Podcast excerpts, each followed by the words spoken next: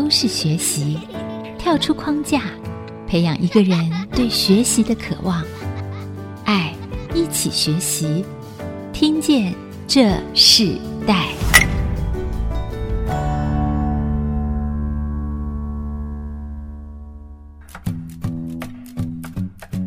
这里是 IC 之音竹科广播 FM 九七点五，听见这世代的节目。今天的世代学习关键字，我们跟大家分享的是精诚所至的新时代外交。我是主持人郭兰玉。我们知道，身为国家的一份子，无论他是呃年龄很大，或是他还真是一个在学校念书的学生，他们即使是很小的力量，都可以因为信心和勇气，成就一个从很微小到扩张的外交影响力哦。过去我们曾经在节目中也有访问过外交部和教育部共同主办的外交小尖兵英语种子队的选拔活动啊，那透过这个选拔活动，每次我们都可以认识在不同的世代、不同的学校，他们所参与的这些学生们、这些高中生，我们看到他们透过一个活动的参与，他们可以更多的认识台湾这个国家，也更多的认识在这个国际间里头不同的情况和文化，看见他们精诚所至的收获是不可限量了。今天现场就邀请到了一百零八年度的外交小尖兵的英语种子队的这个竞赛团队。老师，还有学生，还有现在担任外交部主管们一起来到这个节目现场，来跟我们分享他们在这一年中所经历的所有竞赛过程和生命的学习故事。那今天在我们现场的来宾哦，非常非常的多人哦。介绍我们的来宾就是外交部的公众外交协调会的专员王日生王专员，还有吴宣儒吴专员在我们的现场。那另外在金城高中里头，带着这个一百零八年度的外交小尖兵的英语种子队的整个团。队，苏慧莹苏老师也在我们的现场，还有陈映辰、陈博业、陈新曼、江品轩，他们几位同学一起来到我们的录音室。那首先呢，因为这个外交部举办的外交小尖兵英语种子队的这样子的一个活动竞赛，其实是每年都举办的。那今年已经是第十九届哦。那刚刚我私下问老师，他其实已经参与竞赛八届的经验，这个看起来对我们的这个新时代这些高中学生们都是非常重要。当对这这个国家的很多的启动也是很重要，所以我可不可以先请教王日升王专员来跟我们分享，在这十九届以来，你觉得最重要的成果是什么？首先，我先跟各位听众朋友说明一下，我们当初外交小尖兵这个活动举办的一些初衷是什么。外交部举办小尖兵活动的最主要的目的是建立培养新世代人才的平台，这个平台利用。校际观摩及交流，促进学生对英语学习的兴趣及重视，同时培养青年学子国际观以及团队精神。那我觉得这个对学生最重要的意义，就是在他们年轻的时候，在他们还小的时候，能够培养这些英语的能力，能够透过这个活动增加他们见识。随着他们的参加这个比赛，他们培养了他们的丰富。有一天，他们在他们成年之后会发现，他们的情节比小说还要精彩。你看到这个不同的高中啊，他们不同历届的这样的不同的年龄，他们过去所参加英语种子队嘛，其实这是一个非常重要的一个在高中生在这些参与学校非常重要的一个过程。其实每个学校他们的资源不一样，每个学校他们所给予的方法也会不同。你是不是可以请王状元？在这个十九届里头来分享这些学生，你看到最大的变化是什么？我觉得他们最大的变化是他们得到了自信，然后也得到了他们的在关于国际关系，还有国家不同国家和民族之间基础知识，然后也懂得了容忍以及尊重。那我觉得这才是。在所有的英语的好坏，其实对我而言，并不是真正的重点。重点是学会了对于这一个社会、对于这个国家，以及对于跟自己不相同的人的关怀。嗯，这是从外交部的眼光来看见这些学生的不一样的成长。从王专员刚刚你的分享里头看到了自信、国际关系，甚至看到了这些学生他们学习了尊重和容忍哦。那我是不是也请现场的苏慧莹苏老师来分享一下？你自己说你带过了八届的学生参加了这个外交小尖兵的比赛哦，你可不可以分享一下你当初投入在这个比赛里头，当外交部他们启动了这样子的一个活动，跟教育部一起合作，那你自己？在这个参与这八年来，你是用个什么样的一个心情来看着这些八届不同的学生，然后你带着他们参加的感受呢？大家好，呃，我是金城高中苏慧颖老师。八年来呢，我每年都是带着战战兢兢的精神在做这件事情。外交部跟教育部举办的这个活动呢，让我们的青年学子有机会呢，把英语的能力呢，可以去把它再更训练，然后让他们除了演讲还有戏剧方面的培训之外，他们还要去了解国际事务，不但呢要有英文能力，还要有一个非常棒的脑力，这样子他们才有办法准备这所有非常。艰巨的比赛，然后才能在这个比赛拔得头筹。那从民国一百年开始，我们就开始前进了全国的前十名。再从一百零六年开始，我们开始进了全国第四名。一零七的时候，我们终于达到我们的目标，就是进了全国前三，就是第三名。那终于如愿的可以出国参访。经过这次的出访的经验之后呢，学长学姐的表现都让学弟妹非常的精神鼓舞。所以下一届的学弟妹也带着那种非常想要进前三名的希望，就是赶快去努力，然后去想要得到前三。所以这一届呢，也在去年很顺利的呢，他们也得了全国第三，然后可以顺利的出国这样子。嗯，那苏老师在带整个学生的时候，你从一百年开始参加嘛，带着学生从学校的第一届的参与到现在的第八年里头，你自己觉得学校最大的改变是什么？一开始呢，呃，除了学校，他们可能是想说这只是一个小比赛，那就是我们老师跟学生就是自己努力跟准备。可是后来学校发现，哎、这个比赛其实很重要，就慢慢的投注，不论是从计划里面投入资金去为我们做准备。道具啊、戏服啊等等的，那连校长跟主任就开始很支持我们，连我们英文课的老师都投入下来，就是愿意帮我们学生看他们的那些演讲的姿态啊，或者是帮他们矫正一些发音。我觉得大家的转变就是，哎，看到学生可以就是得到全国的这么。棒的荣誉的时候，大家就非常的开心，然后很愿意帮忙这样。嗯，我反而想请教王专员哦，刚刚苏老师讲一个很重要的，这个学校参加了八年啊，你们怎么持续的鼓励这些学校参加？你们给了什么样的资源呢？在外交部和教育部在这个活动中啊，最重要是起了一个示范和鼓励的一个作用。这个平台啊，给了这些各校的学生一个 vision。不只是一个 mission，而且是一个 vision。你有一个使命，那但是你有一个愿景。透过这一个活动，那透过日积月累的积剑之功，不断的累积自己的语言能力，那同时也启迪了他们自己的思想啊和学识。啊，我觉得这个才是真正真正我们所提供最大的帮助。我想不只是金城高中，他们连续参加了八年，是应该很多的学校都不断的这样参加。你怎么激励学校呢？其实我觉得这整个在激励方面啊，那这个最重要的是一个荣誉感。那我觉得荣誉感其实是这些学生真正想要来的来的原因。他们在这个参加这些活动啊。日夜反复的接受这个培训，跟其他的学校互相的观察，他们的是怎么样准备的。那这个对他们而言，不只是学到了英语，而且也同时学会了怎么样规划自己的时间。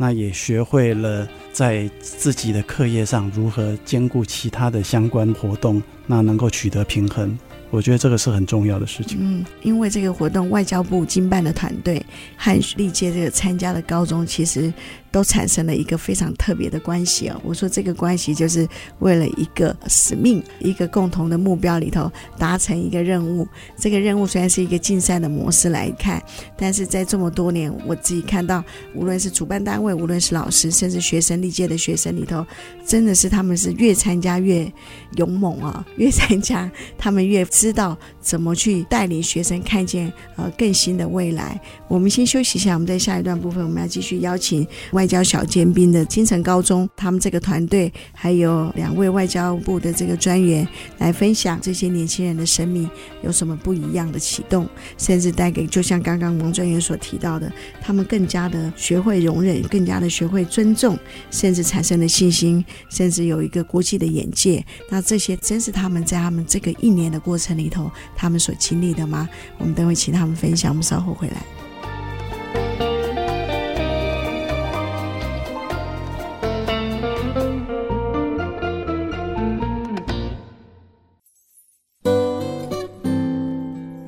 回到《听见这世代》，我是主持人郭兰玉。今天在《听见这世代》节目里头，我们跟大家分享的世代学习关键字，我们谈到是精诚所至的新时代外交。那为什么用“精诚所至”这四个字来命名今天的世代关键字？我们就看到高中生他们其实最需要的就是毅力，他们最需要的就是一个学习的忍耐力。那我们也看到他们常常在他们的生命中最青少年的时期里头，他们从那个没有信心到他们因为一个使命，因为一个目标，开始产生了一个共同。感开始产生了一个想要完成一件事情很重要的一个意志力哦。那我们也看到，在我们现场来宾是透过外交部所主办的外交小尖兵英语种子队的这个选拔活动，这一年来金城高中他们一百零八年度他们参与了这样子的一个竞赛，当然他们已经是历届参与了好几届。那从这样的竞赛中，他们获选为特优第三名。那特优第三名，就我所知，就是可以出国，可以去参与他们这个外交真正的实习模拟的部分。同时，在我们今天的现场，也有外交部的公众外交协调会的专员，一个王日升王专员，一个就是吴宣如吴专员。在这一段部分，我们想要请教，这次参加一百零八年度参加的四位同学啊，他们当初为什么？会想要参加，那是学校规定的吗？哈，还是他们自己愿意参与这个活动？那另外就是在英语这个语言上，他们个人的喜好或他们准备的过程有什么样学习的经历？我们也请他们来介绍。大家好，我是金城中学的陈博业同学。我本身其实原本就很喜欢英文，所以我是抱着加入小尖兵之后，英文是可以进步很多的这个心态来加入的。我们是去年比赛，但是我前年就已经是校内的选手。就是看着去年曾经的队友拿到了全国第三名，所以有了主持人刚所说的那种使命感，有了目标，就立志要跟他们一样，所以才再次加入小尖兵。然后在这之前，我自己英文的学习都是大部分都是从日常生活，像是网络的影片或是文章去学习，就是英文的听说跟读。然后加入了小尖兵，开始培训之后，才开始大量的有写作的这个练习。然后我个人也比较喜欢，就是从日常去学英文这种方式，像是就网络影片的看美剧这种方式，因为这样更可以学到，就国外生活中真的会用来沟通比较通俗的这种用法。其实前一年你就有参加了，第二年你就更想要参加。那你你跟你一起参与的同学也是如此吗？参与的同学他们都是第一次参加，只有我是。那你怎么激励他们？激励现在的队友，当然就是用自己的经历，就我自己都已经重新努力过了，他们一次就可以通过校内的初选，他们，表示他们已经是能力很强的，所以就他们要对自己有信心这样子。你自己在这个过程中，你觉得对你最大的成长是什么？我就不只是英文听说读写这个方面，我觉得就是在台上的仪态或是。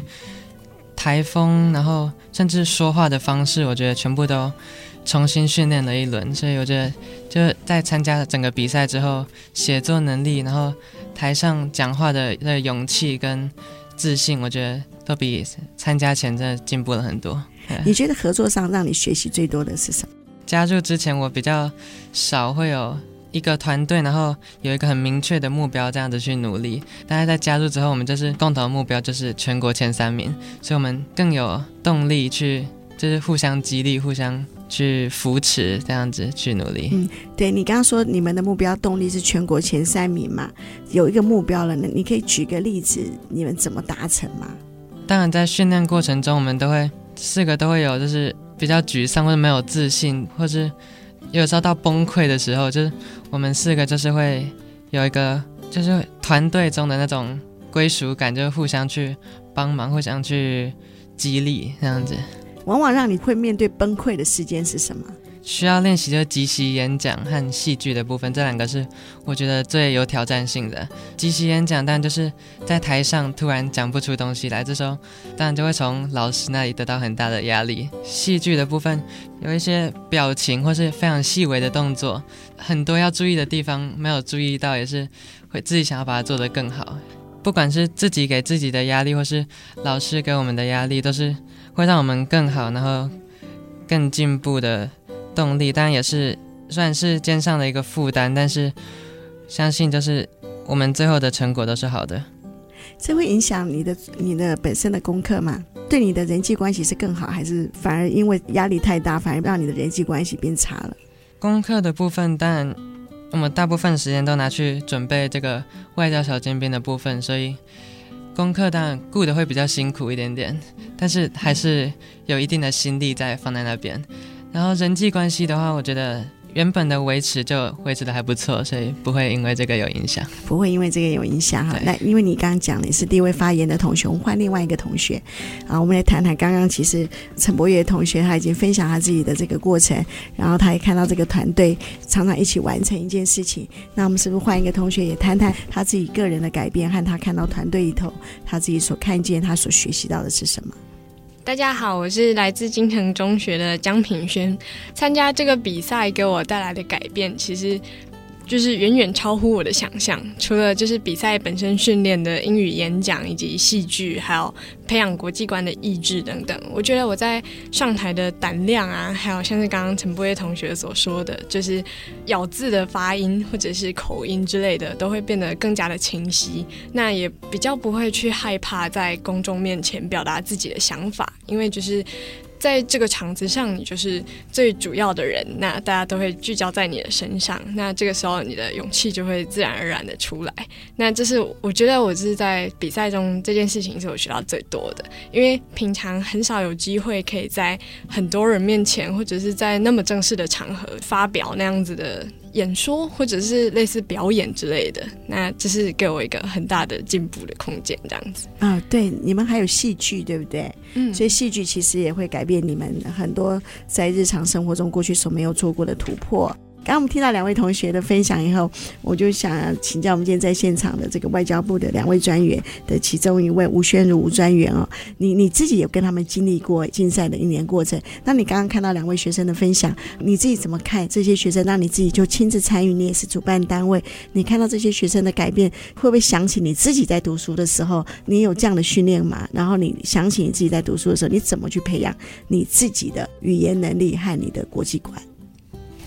我之前办过两年的小尖兵，然后有陪小尖兵出访过两次，然后这两次的过程，我觉得他们在国内比赛的时候，经过一整天的等待，然后终于上场，整个过程就是看他们很辛苦，而且上到台上就是要演完戏，然后。就是要记那些台词，然后还要做道具，然后而且演戏不像讲话，还要加入一些情绪什么。他们是真的在演，就觉得他们事前应该花了很多时间在练习，包括写剧本啊、排练这些的。所以就觉得他们真的，我自己当初高中的时候也没有参加过这种竞赛，就觉得他们就是。很有毅力，然后而且比我们那时候更有那种挑战的精神。然后陪他们出访的过程也是，他们其实在出访当中也是要跟当地机构交流，就是要去参访当地的学校的时候，他们也要准备做一些简报啊，介绍台湾什么的。所以他们在整个出访的过程还是早起晚睡的，所以整个过程感觉就是对他们来说是一个训练，但是也是一个很辛苦的过程。但我觉得他们出访，对他们，他们现在高中阶段，就是我觉得是他们职涯探索的一个很好经验。因为他们出访的时候，我们通常都会安排他们去参访当地的政府机关、媒体啊、NGO、国际组织这些，就让他们知道说政府机关到底都在做些什么，国际组织在做什么，或是 NGO 在做什么，就是可以。拓展他们未来职涯选择的一个参考，这样。先休息一下，我们在下一段继续。我们要请外交小尖兵英语种子队来继续跟我们分享，在整个世代交替里头，其实我们看见新时代的想法跟我们上一代是不一样的。然后每一代每一代都有自己不一样的愿景，每一代都有不一样的习惯，每一代有不一样的文化和说话的模式啊，却在一个共同的任务里头，他们集结在一起过程中，我相信带给每一个人不一样的新的眼光。等我们请他们继续来分享他们在一百零八年度的这个经历，然后当然我们也要分享。其实一百零九年还是有办，虽然现在是一个全球疫情的一个时刻。我刚刚私下也问王专员说，不能出国时要怎么办呢？他说他等会要好好的解释哦，我得请他跟大家分享。我稍后回来。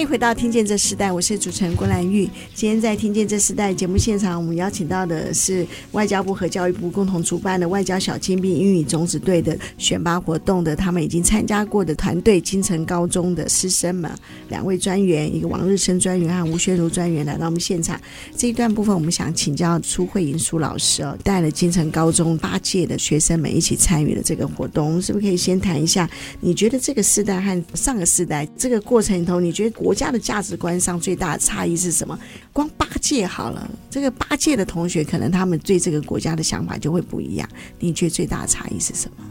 我觉得这个世代跟我们上个世代比较大的差别，第一个就是手机跟网络的普及。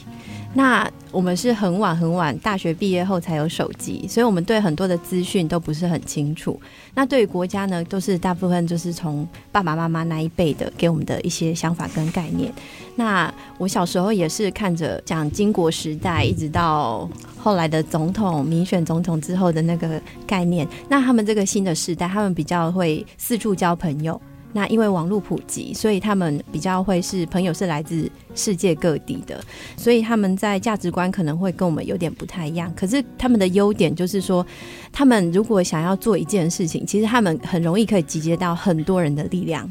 那我们可能比较像孤军奋战的感觉，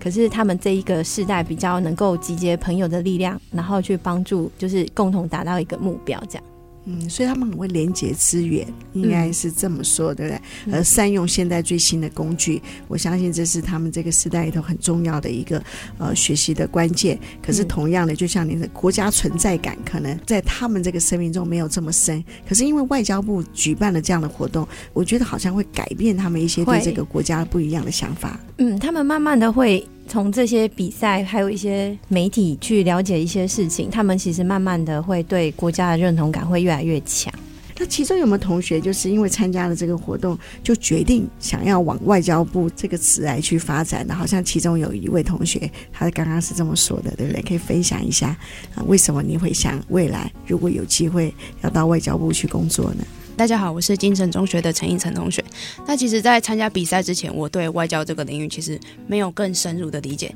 但是，尤其在整个比赛的经验啊，还有到后期在参访的过程中，我觉得。令我比较惊艳、比较印象深刻的是和那些外交人员的互动过程。呃，无论是我们在谈天或者在介绍的时候，我能能够就是更具体的去理解说，哦，外交人员有什么样的工作。那除了这之外，我觉得最重要的是，尽管我们台湾在可能国际情势上，我们在外交处境可能不是这么的容易。但是，其实从他们的言行举止，在他们各种在演说等等过程中，我可以发现，他们其实是很认真的，想要为台湾出一份力。他们对其实我们自己的国家、我们自己的历史还有文化是很了解，而且是很有自信的。在这种参访过程中，你可以发现他们是很愿意去告诉台湾是一个什么样的国家。嗯，所以这激发了你想要进入到这个外交这个领域里。对，就是其实，在参访过程中，你看着这样的外交人员，你会觉得说，其实我们没有对我们自己的国家灰心丧志，我们还是可以透过一些的努力，然后去让这个世界看见台湾。这样，我相信这是外交部在办这个活动里头很大的一个，也是结出来的很好的果子啊。那同样的，就是在这个外交小尖兵的这样子的一个竞赛里头，你们一定会。获得很不一样的经验和学习，对不对？我们可以分享一下，在这个过程中里头，你觉得给你参与中最大的学习是什么？大家好，我是金城中学的陈新满。然后在参加这个比赛之后，我觉得除了语文能力，还有对时事议题，还有国际的敏锐度之外，我增进了蛮多在说服别人的技巧。像是在练习演讲的时候，就是背稿一直是我的弱弱点。在跟老师还有同学请教之后，我才知道稿是不能死背的，就是我们必须去了解一个问题，它的他要问你的点在哪里，还有你要去细细的琢磨每个字它的意义，才有办法完整的把你要表达的事情表达出来。我们在背稿之前也需要揣摩那每个字的意义，还有句子所表达出来有不同的精确度。要学习如何精确的使用，然后在正确的地方强调它，才可以让别人更清楚我们要表达的立场。在这个过程中里头，全部都会是用英语发音吗？是的。对，那带给你英文学习最大的改变是什么？我觉得在准备这个比赛之前，我练习英文的方式主要是就是跟刚刚同学讲到一样，就是听英文歌曲或是看一些美剧。但是为了准备这个比赛，所以我就训练自己要去看一些国外的新闻网站，然后去看别人是怎么发音，或是外国人是怎么去讨论一个议题的。那也针对这个过程，你说你看了国外的这个新闻的网站，那你更认识很多国外国家的状况，对不对？嗯，带给你什么样的启发？我觉得看到更多不同的东西，就会你就会试着去想要去看到台湾是怎么学习国外，或是。有哪些是我们台湾可以对外去做帮助或是合作的部分？我们这么多学生这样回来，就说其实参加这个活动，确实对学生的整个不管是语言的学习，或是他们对这个国家，或是对整个全球国际的发展，都有更深的认识哦。那同样的，我也想请教外交部的王日升王专员，你看到这些学生的改变，然后带给你们自己在主办这样子的一个活动里头，你怎么去看到这些人他们在各自未来各自领域都会发光发热嘛？你看到他们的改变以后，带给你自己在这样的一个过程中什么样不一样的激励呢？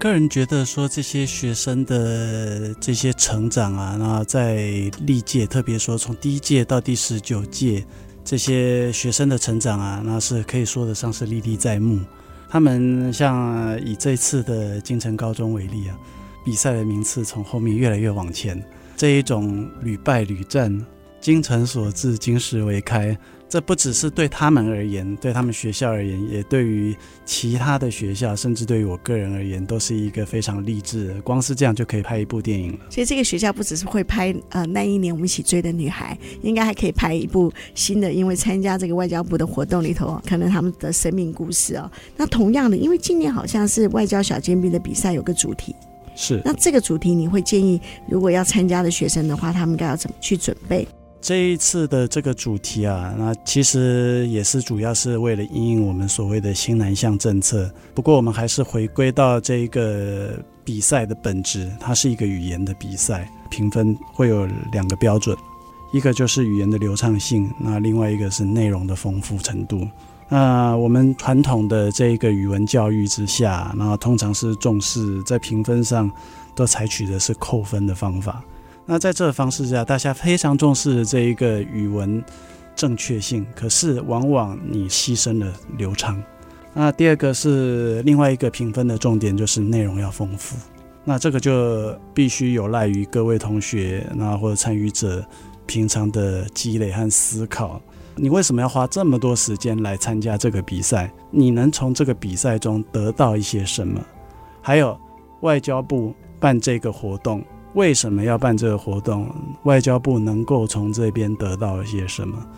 那我相信我们能够连续十九年办这个活动，是因为发觉说能够是为国家培养人才。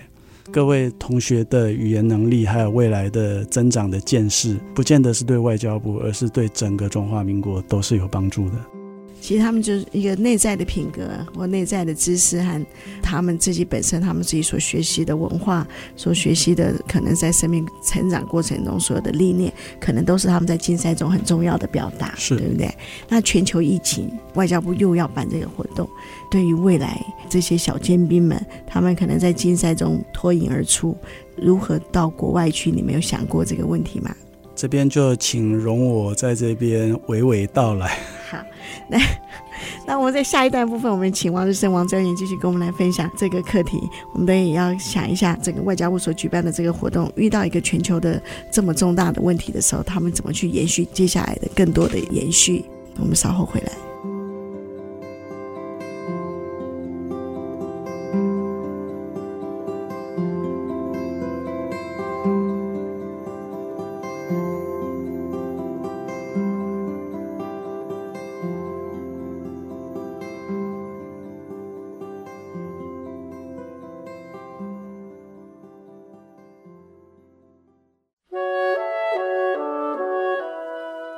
回答《听见这世代》，我是主持人郭兰玉。今天在世代学习关键字，我们跟大家谈到的是精诚所至的新时代外交。那我们刚刚在上一段部分，我们有特别请今天的外交部的王日升王专员分享，他们今年在这个台湾青年行南向博感情的这个外交小尖兵英语种子队的活动里头，提到就说，今年其实二零二零年是一个全球疫情的问题，不是只是台湾的个人问题，也一个国家的问题，它是很多国家的问题。所以在这个活动中，呃，其实参与的学生他们都会有机会要到国外去哦，是不是可以请王专员分享一下今年会有什么样的变化吗？今年呢，这个主题啊，先跟大家先介绍一下，今年的主题是台湾青年行，南向博感情。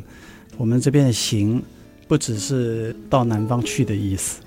而且是指你们很棒。那那希望借由今年的这个活动啊，那透过培养英语啊，还有那个见识之外，那也希望你们能够有一朝一日能替国家能够尽一份心力。今年的赛事啊，那很遗憾，因为新冠肺炎疫情的影响，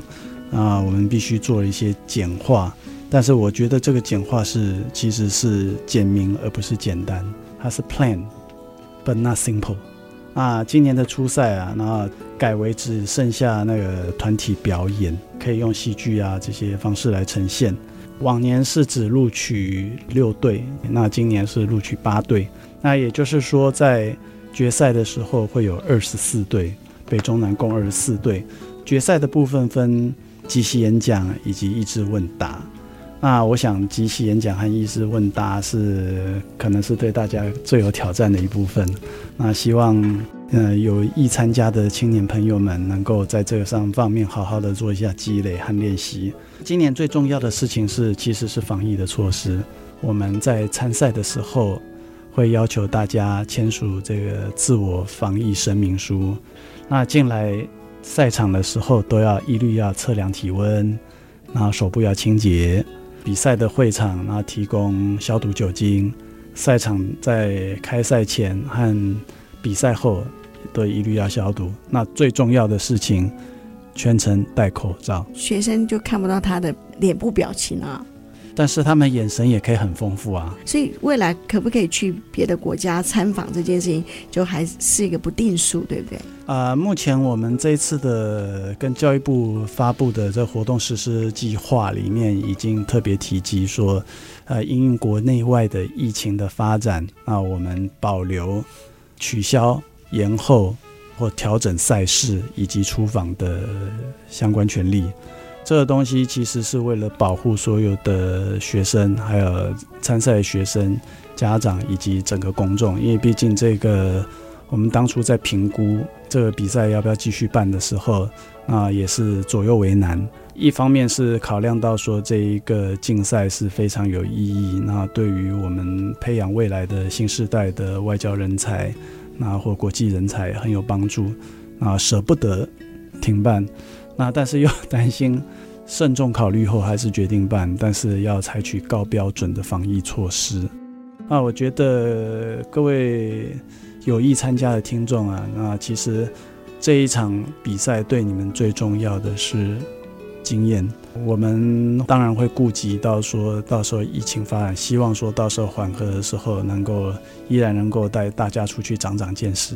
所以其实一个国家的活动是不容易哦，但是同样的，已经举办十九届的这样子的一个外交小尖兵英语种子队的这样的一个竞赛活动停办，也真的是不只是对外交部而言，不只是对国家而言，其实对很多学校来讲，这也是一个很困难要停止的事情。所以一百零八年度的参访的经验就非常重要。我们现在请这个金城高中啊学生们来跟我们分享一下，你们自己在今年出国参访这个交流里头，有去了印你和纽西兰这两个国家，是不是可以分享一下你们在透过这个竞赛活动以后，你们出访的这样子的一个所看所行？好，那大家好，我是金城中学的陈映岑同学。那其实很幸运，就是我们在疫情没有那么严重的时候，我们有这个机会去参访到印尼还有纽西兰这两个国家。那其实这次的参访给我们很特别也很难得的经验。我们就是有参访国会，然后到市政府，还有当地的学校、高中或大学等。那其实也有一些休闲的一些行程，能够让我们。们更深入的去理解当地的一些文化。那我觉得比较特别的就是和当地大学的交流过程中，其实我真的能去体会说什么是外交人员口中的人与人之间的外交。印尼我们去参访当地的 BNUS 大学。那在和大学生的交流过程中，其实我有认识一位中文系的大学生。那我有留了联络方式之后，我回国，那我们其实一直有在保持联络。我们会就是从可能呃文化差异啊，然后历史背景，还有两国之间一些国内的社会议题，我们其实很多方面我们都会去讨论、去聊天等等。然后他也因为因此，就是他更了解台湾之后，他也可能希望可能疫情就是结束比较没有那么严重的时候，他也希望能够就是来台湾一趟这样。所以我觉得这次参访能够让我知道，其实作为新时代的青年，或者是我们可能看起来没什么，但是有一些比较特别的经验，能够让我们真的去做就是国际间的一些交流，能够真的去推动就是人与人之间的外交这样。嗯，人与人的外交是你在这次的整个参访所学习到的。那还有同学也要分享一下吗？我是金城中学的陈新曼，然后我觉得这次出访的经验让我看到，就是印尼跟纽西兰两个国家对于外交还有国内事务不同的做法。像是在印尼的时候，我们有造访一间他们的。电视台叫美都电视台，然后他们工作人员对于新闻品质的坚持，令人蛮印象深刻的。还有在纽西兰的时候，当地人对于不同族群，像是他们的原住民、毛利人，或是对一些比较少数族群，像是穆斯林或是华人都还蛮尊重，而且蛮包容的。然后比较特别的是，在纽西兰的时候，我们有跟当地原住民，就是毛利人，有更深入的互动，因为。历史课的时候有教过，就是台湾是南岛语族的发源地，然后我们的最后一站就到纽西兰这边，所以我们其实是跟纽西兰的毛利人有血缘关系。我觉得这是一个很特殊的连接。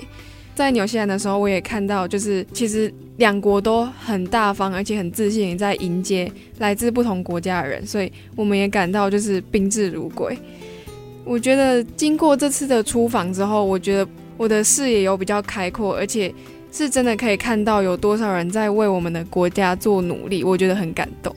嗯，这样。回答的很好啊！我觉得四位同学在你们这一年的过程中，不只是竞赛让你们有压力，而且不止在语言上让你们有精进，甚至你们对这个国家更深刻的认识，甚至国际间的关系，甚至你们到了国国外，其实不只是看到我们自己国家的困难，也看到别的国家的他们可能遇到的困难，或者他们不同的文化习俗。我相信这个活动其实真是带给你们年轻人很重要的、很特别的一个启发。当然，要一个非常棒的老师愿意一直不断的辅导你们啊！我们看到这个苏慧老师八届，应该今年还会继续看到带新的学生。我们今天非常谢谢今天的王日升专员，还有吴怡如吴专员，还有金城高中的老师和同学们来到我们的节目来分享，在一百零九年的外交小尖兵英语种子队的选拔活动，其实已经开始了，到九月底以前都可以报名。然后最重要的是要欢迎全国的高中职五专。一到三年级的学生，还有自学生，我非常强调。我刚刚在私下就问那个王专员说，有没有自学生？自学生都可以来报名，只要教育部认可的自学团队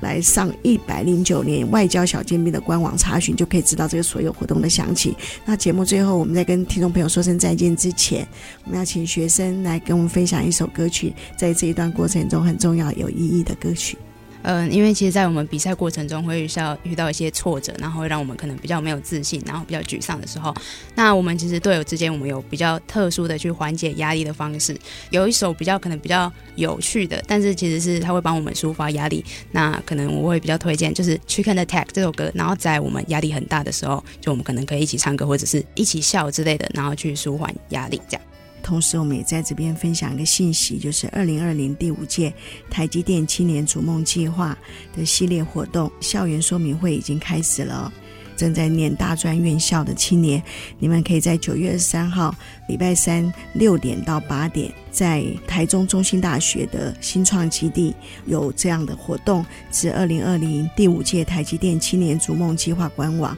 填写报名表单就可以参加。那另外就是逐梦工作坊，总共七小时的密集课程和四位讲师的专业分享，也可以透过这个二零二零第五届台积电青年逐梦计划里头报名的这个青年学子，可以透过企划架构、社会企业案例的经验访谈、逐梦工作坊里头来参与这个活动。时间是在九月二十七号的早上九点半到四点半，地点是外贸协会的新竹办事处。同样的，如果听众朋友有兴趣的话，可以至二零二零第五届台积电青年逐梦计划官网来填写报名表单。欢迎所有的听众朋友，如果你们对台积电青年逐梦计划已经举办非常多年的针对大专院校的学生所举办的活动，请踊跃的参与，也踊跃的来参加。两场的活动都是免费活动，非常的有意义。欢迎所有的青年学子一起来报名。那我们就在这首歌的分享中，我们就跟听众朋友说声再见。今天非常谢谢你们，好，听见这世代，我们下次再见，拜拜，拜拜。听见这世代，建立爱的连结。中华民国资源媒和互联协会邀请您一起启动公益资源，实现分享与给予的良善社会。